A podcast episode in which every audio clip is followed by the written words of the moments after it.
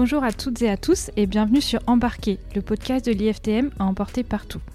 Travel manager, agent de voyage, entrepreneur ou encore membre des institutions publiques, nous recevons chaque mois des invités inspirés et inspirants de l'univers du voyage et du tourisme. Cette semaine, nous avons le plaisir d'accueillir Laurence Gaborio, la directrice de la division tourisme, transport et logistique de RX France, qui organise notamment l'IFTM Top Reza. Laurence va pouvoir nous en dire plus sur son parcours professionnel en termes de choix de carrière, de management, mais aussi sur sa vision de la vie. Nous espérons que cette conversation vous apportera de l'inspiration et vous souhaitons une très belle écoute. Laurence, bonjour et merci d'être avec nous aujourd'hui. Vous êtes chez vous sur le podcast Embarqué. Euh, nous sommes ravis de pouvoir euh, parler avec vous et, de démarrer cette nouvelle saison de podcast euh, en votre compagnie. Bonjour Marie-Astrid et Thelma. Bonjour. En tant que directrice de la division tourisme, la première question qui me vient à l'esprit quand je vois votre parcours, ça va être quels sont les choix qui vous ont mené jusqu'ici et plus largement, par quoi ont-ils été motivés? Alors, avant de répondre à votre première question, je voulais déjà vous remercier parce qu'on commence une nouvelle saison et je trouve que la démarche que vous avez est intéressante et euh, je voulais saluer euh, ce que vous êtes en train de mettre en place et je dirais l'humidacieuse. Merci Thelma et Marie-Astrid. J'ai rencontré euh, Sabine Vu, je parle de l'humidacieuse parce que c'est une association que, qui, qui existe via Sabine Vu lors d'une réunion qui a eu lieu par les femmes du tourisme et j'ai rencontré cette femme et je voulais euh, bah, parler de l'humidacieuse via vous. Et je trouve qu'il y a quelque chose de lumineux et audacieux à partir de cette, euh, cette nouvelle saison d'embarquer. Donc euh, déjà débuter par ça, merci. Merci, merci, beaucoup Laurence. Alors la question les choix qui vous ont motivé, qui vous ont mené jusqu'ici et surtout par quoi est-ce qu'ils ont été motivés ces choix? Alors, les choix. Alors, c'est, le parcours est long. Alors, moi, je suis historienne de formation et puis j'ai fait mm. un DESS en un master, pardon, un master 2 en, marketing communication. Euh, j'ai, euh, j'ai enseigné alors que j'aurais pas dû, mais je suis rentrée euh, dans une agence de communication et ça a été toujours un parcours. mon parcours a toujours été, le fil conducteur a été la culture et l'ouverture à l'autre. Euh, après euh, une agence de l'agence de communication, j'ai travaillé pour Renault et VI pour euh, les 100 ans du, véhicule industriel. Et puis rapidement, alors je, fais très court, hein, rapidement je suis rentrée. Non, on a le temps. Hein, on a le temps. je suis rentrée chez Ridexpo.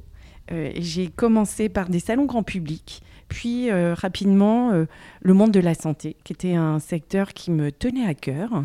Et donc j'ai dirigé euh, plusieurs salons en cardiologie, en biologie, rééducation.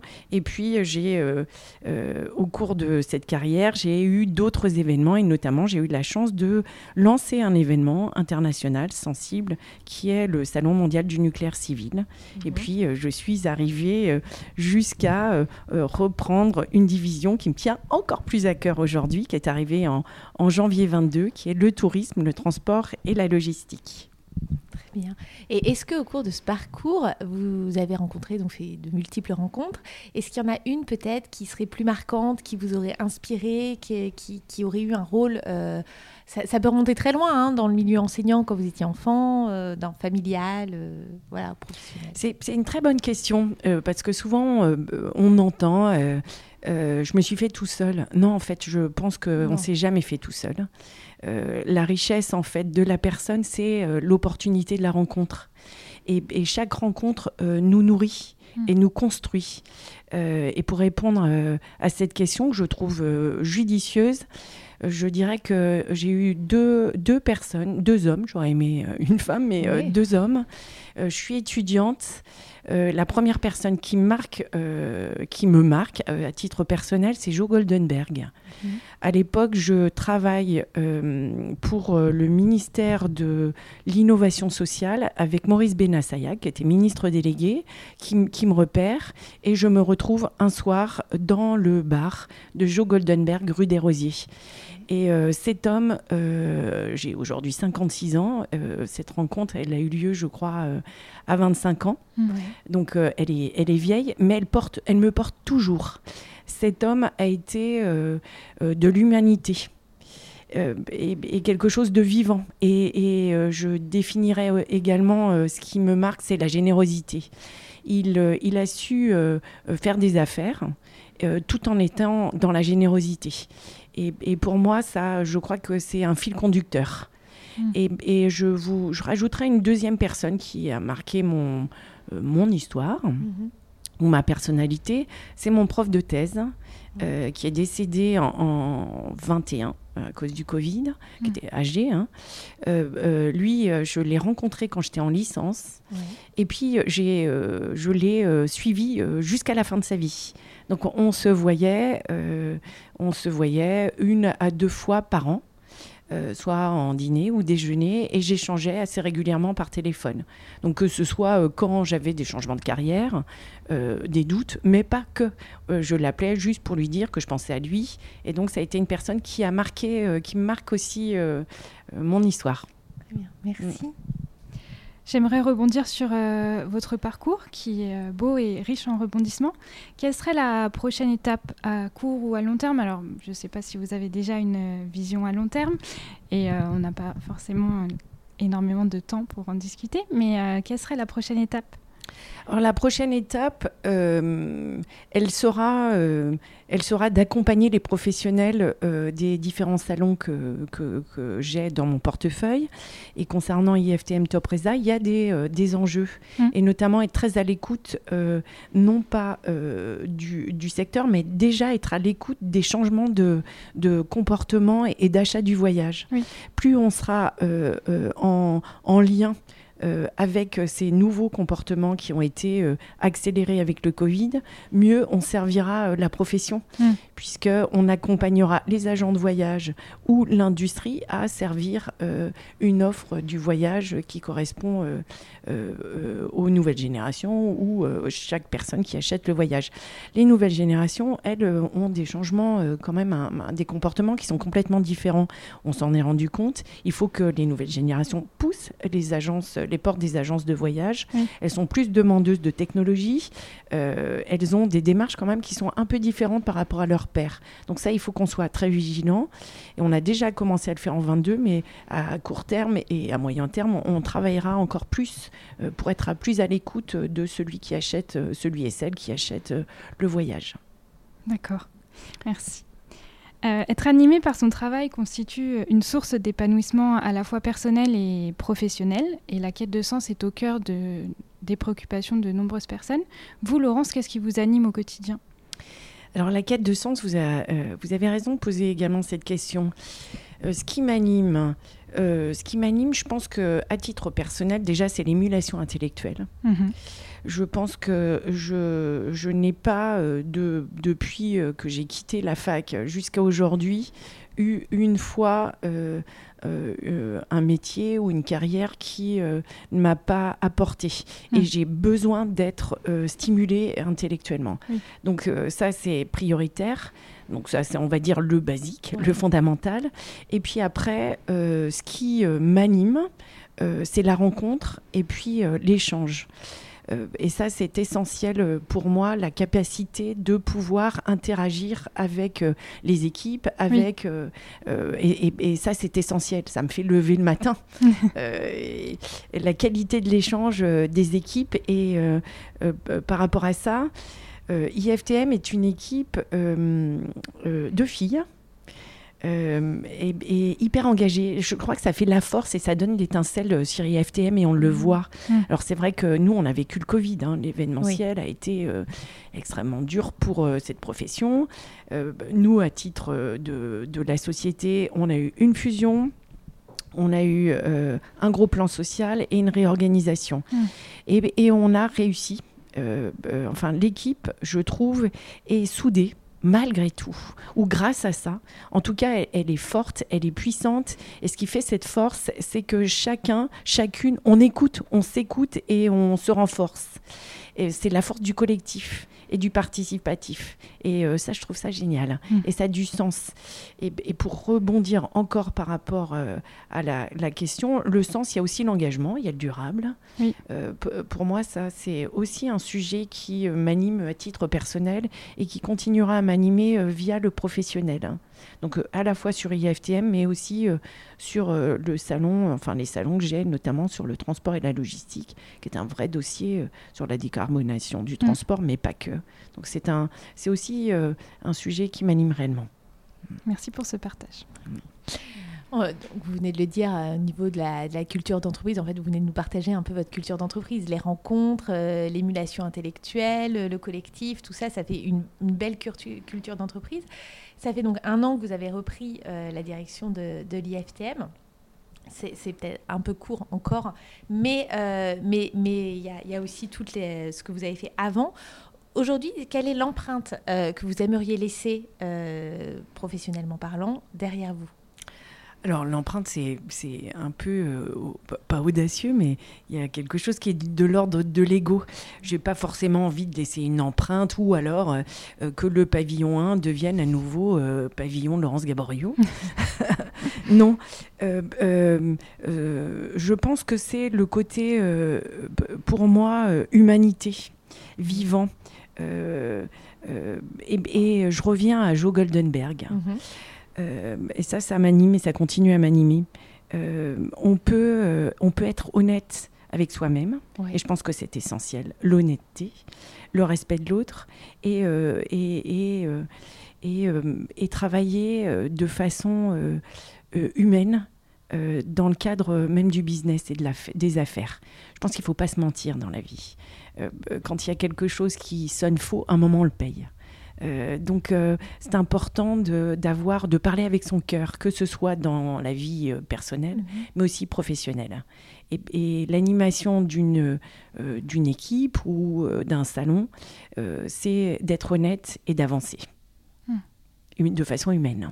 Ouais. C'est un équilibre qui n'est pas forcément facile à trouver. Non, c'est pas toujours ah. simple. Hein. Euh, il, faut, il faut être honnête. Oui, c'est ça. Hein, exactement. ça n'est pas toujours simple parce qu'il y a des considérations économiques, il y a des choix à faire, mais il faut être en cohérence. Euh, avec soi-même. Et, une fois qu'on est en cohérence, on y arrive. Il y a, il y a une, phrase ou un dicton, une citation euh, de, je crois, William Arthur Ward, qui disait et ça, je l'ai utilisé au moment du lancement de WNE, le mhm. salon euh, euh, du nucléaire civil, le salon mondial du nucléaire civil. C'est euh, impossible, dit la fierté. c'est risqué, dit l'expérience. c'est sans issue, dit la raison. Donc, c'est pas mm. cool d'être la raison. Hein. Et puis, c'est essayons, murmure le cœur. Et je crois encore une fois que face aux difficultés, si on réfléchit trop, on ne fait pas. En revanche, si on écoute son cœur, on y arrive. On, y arrive, on ose exactement, et on n'ose pas tout seul. Euh, on ose à plusieurs et en équipe. Je, c'est peut-être des poncifs de dire que on est plus fort à plusieurs, mais je suis convaincue de ça. Et, de par mon métier, hein, euh, c'est que euh, on n'est pas capable de sortir un salon ou un projet quelconque hein, tout seul. Mm. La, force du collectif permet d'avancer et je, suis convaincue de ça, fondamentalement, foncièrement. C'est dans mon ADN. Mm. Alors, je vais oser une question un peu plus euh, personnelle. Euh, c'est quoi la plus belle parole qu'on pourrait dire de vous? Ouf euh,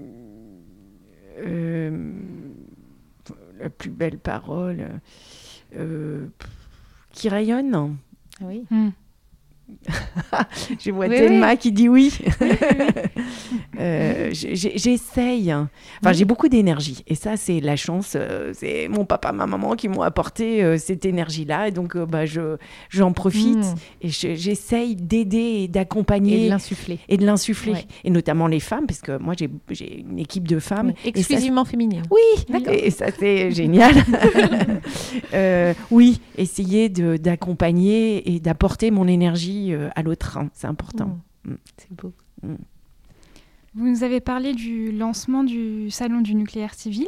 Comment est-ce qu'on passe du secteur du nucléaire au secteur du tourisme? C'est une très bonne question. Euh, euh, je, pourrais dire, bah, je ne sais pas. je pense que c'est la curiosité d'esprit. C'est la curiosité, l'envie, l'envie d'apprendre. Alors, en effet, c'était un, enfin, c'est un événement, hein. c'est une vraie référence.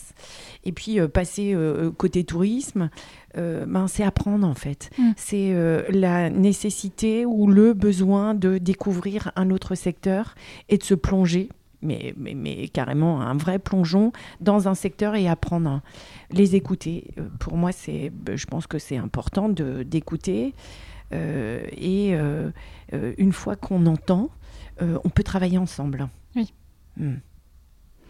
En 2022, vous avez organisé votre première édition d'IFTM Top Reza. Alors, ce n'était pas du tout votre premier salon, on l'a compris, mais votre premier IFTM Top Reza en tant que directrice. Quel a été votre ressenti sur cette édition? C'était un, ressenti, on va dire, fou, euh, très, euh, très dynamique, plein de convivialité. Alors c'est vrai que par rapport à il y a quelques années, le salon a énormément évolué et le convivial est, a peut-être un peu, c'est un peu amenuisé, mais il est toujours là. Mm. Par rapport aux différents salons que moi j'ai pu diriger, sincèrement, IFTM est vraiment différente des autres. Il y a un côté, il y a un côté euh, agréable, amical. Hein. Euh, euh, on est bien ensemble. Ou ensemble, c'est tout. Pour rebondir par rapport à le bouquin et puis le film, ensemble, c'est tout. Mm. Alors, c'est pas que ça, mais j'ai adoré faire cette édition parce qu'il y a quelque chose du domaine du on est bien on est bien tous ensemble. Et à la fois, euh, cette sensation et cette responsabilité, parce que j'ai vraiment une responsabilité d'accompagner et de faire en sorte que cette profession puisse évoluer et faire du business et euh, qu'il y ait un vrai retour sur investissement pour les exposants et que les visiteurs qui viennent sur le salon, quel qu'il soit, hein, le, euh, l'affaire, loisir, le maïs, mm. soient, soit satisfaits de leur, de leur visite sur le salon et envie de, de revenir et de se dire que après le salon, ils ont appris et continueront à apprendre grâce à leur visite sur le salon. Ça, c'est important de le redire. un salon, c'est euh, euh, ça ne dure pas que trois jours ou quatre jours. Euh, ça doit perdurer et ça doit apporter énormément de solutions après le salon. Est-ce que vous avez déjà des choses à nous partager sur l'édition 2023 Oui, alors j'ai pas mal de, choses à partager. Alors ça, tout n'est pas arrêté, la stratégie mm. n'est pas complètement finalisée, mais il, y a, euh, il va y avoir pas mal de changements. Alors sur les choses qu'on, sur les, points qu'on va maintenir, qu'on a fait évoluer euh, dès 22, on maintiendra et on va lancer, euh, non pardon, on va maintenir toute la partie attractivité. On va sans doute même euh, l'augmenter. Mm.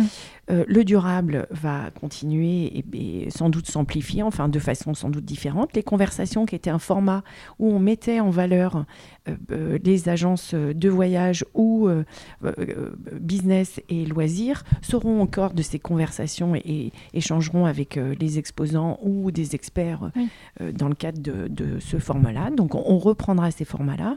Et puis on a décidé de lancer le maïs. Mm. Alors le maïs c'était déjà présent, mais là, on va euh, le, penser euh, différemment.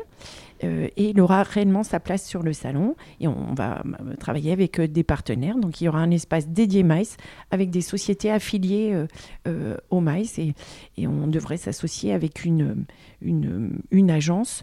D'accord. oui, voilà. Où on sera sans doute autour de la gamification. Donc pour essayer de faire vivre une expérience aux visiteurs dédiés au maïs. Euh, un tout nouveau projet, donc. Exactement, un tout nouveau projet.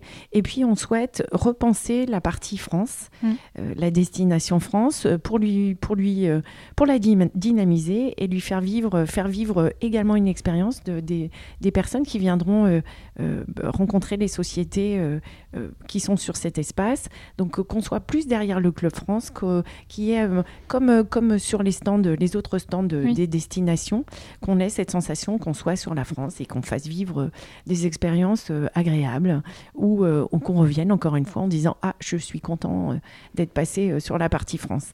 Donc il y a la France, il y a le maïs, et puis il y a encore pas mal de choses dont on, on est en train de réfléchir, notamment la gestion des déchets de l'événement. Donc mmh, mmh. ça aussi, ça peut être un dossier où on parle du durable, mais aussi l'événement va aussi se mettre au durable. Alors tout ne va pas pouvoir être fait sur l'édition 23, mais en tout cas, il y a des vraies réflexions par rapport à ça. D'accord. Rendez-vous du 3 au 5 octobre. Donc. Exactement. Merci Thelma pour le rappel. Laurence, merci pour toutes ces réponses qui sont allées vraiment euh, loin, qui étaient profondes, qui étaient expertes. J'ai encore une dernière question que j'aimerais vous poser. On est quand même dans l'univers du tourisme. Euh, je voudrais savoir euh, quel a été votre premier voyage et quel âge aviez-vous? Et éventuellement avec qui étiez-vous? Alors, c'est une très bonne question. alors, alors, je vais dire mes premiers voyages ont été avec mes parents. Euh, mes parents euh, m'ont fait découvrir euh, toute la France, j'ai dans de long en large. Euh, et euh, à la fois, euh, alors évidemment, on était dans enfant, c'est la mer, mais pas que la mer, puisque nous, on a vécu, on a découvert toutes les régions de France. Donc c'est à la fois de la culture, donc c'est de l'ouverture sur l'autre. Mmh. on était un peu dans des clubs, mais aussi on a été façon Airbnb ou, chambre d'hôte. on a été aussi à la rencontre des différentes régions. Donc mes premières vacances ont été euh, d'abord France, et puis euh, quand on est plus euh, un peu plus âgé, parce que j'ai un frère, on, a partagé, on a fait quelques voyages en Europe. Alors, je, vais faire un petit aparté malgré tout, parce que c'est pas qu'un seul voyage. Si j'avais un vrai, vrai voyage, c'est plus tard. c'est je suis étudiante et je pars avec deux amis et on part en Grèce. Mm. Et, et c'est plutôt ce voyage-là que j'aimerais plutôt lister. Euh, on part en Grèce. Alors, je suis euh, historienne de formation. Mhm. Donc, euh, quand on est étudiant, on a plutôt envie de faire la fête. Donc, on a fait la fête, mais ça n'a pas été que ça. Je crois qu'on est parti presque trois semaines. Et la moitié de notre séjour a été portée sur la découverte de la Grèce. alors, déjà, Athènes. Athènes en long et en large avec les Athéniens, mais également tout le Péloponnèse et les sites, les sites historiques Delphes, Delphes en, plein, en pleine chaleur, c'est atroce. Vous avez vu la pitié? Exactement. Donc euh, euh, oui, voilà, toute la partie péloponnèse en long en large avec un sac à dos euh, d'étudiants. On est trois et, vraiment il y a le côté historien qui, a été mon premier voyage et puis après on a fait la fête sur les îles et je m'en souviendrai encore fortement. Mais en tout cas c'était le voyage où découverte, partage qui a été, qui marquera on va dire mon premier voyage. Il fallait répondre à cette question. Merci Laurence, un très grand merci pour votre présence euh, ce matin avec nous et tous ces échanges. Cette conversation a été animée par Thelma Push et Marie-Astrid Paternotte. Nous espérons qu'elle vous aura inspiré et donné envie d'aller plus loin. N'hésitez pas à vous abonner à la chaîne pour ne rien manquer de nos prochains échanges. À très vite pour un nouvel épisode d'Embarquer.